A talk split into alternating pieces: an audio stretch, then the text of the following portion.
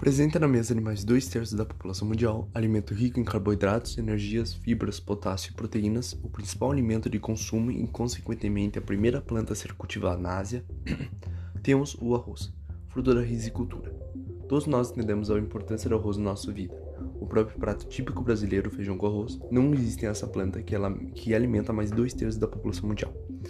Há mais de três milênios, o arroz garante a sobrevivência da humanidade, sendo a base da alimentação da população mundial e consumido de diversas formas. O arroz é cultivado há pelo menos 5 mil anos, sendo a terceira maior cultura cerealífera do mundo, ficando atrás apenas do milho e do trigo. Mas o cultivo de arroz não é o problema que estou tratando nesse projeto. O uso excessivo de agrotóxicos em lavouras de arroz inundada prejudicam não só os seres humanos, mas também como a fauna e a flora e as próprias fontes de água como os rios, lagos, lagoas de todo o mundo. É válido ressaltar que o uso de agrotóxicos é regulado pela uma lei, Lei de Agrotóxicos número 78022 de 1989.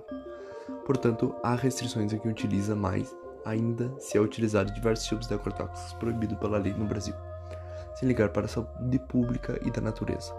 O uso excessivo de agrotóxicos pode gerar diversas doenças, como câncer, TDAH, intoxicações crônicas, paralisia, lesões cerebrais e até mesmo má formação do feto e problemas comportamentais. Ou seja, algo extremamente perigoso se usado de forma excessiva e sem cuidado.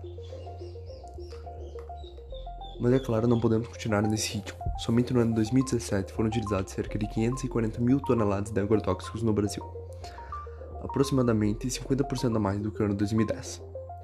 Na risicultura não é diferente. São utilizados milhares de toneladas por ano na produção de arroz brasileira, que está concentrada mais de 67% no estado do Rio Grande do Sul.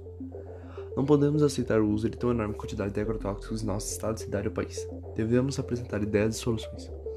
A minha ideia consiste em um plano para se diminuir o uso de agrotóxicos nas plantações de arroz irrigado de pequeno porte, plantações familiares, por meio de uma ideia, a qual consiste em juntar a risicultura com a piscicultura uh, e ainda utilizar plantas como absinto, citronela e a lavanda como repelentes naturais contra pragas.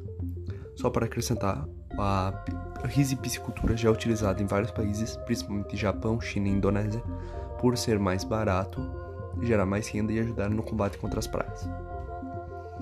Voltando na Indonésia, a plantação de arroz irrigado em integração com milhares de peixes que fertilizam a água com suas fezes eliminam pragas como grilos lagartas aumenta a produção de grão em mais de 10%.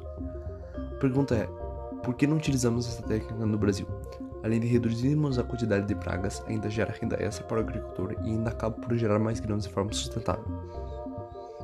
Só lembrando que essas técnicas não podem ser utilizadas em risicultura extensiva, pois as plantas apresentam pouca eficácia e elas uh, somente em pequenas plantações ela apresentam grande eficácia.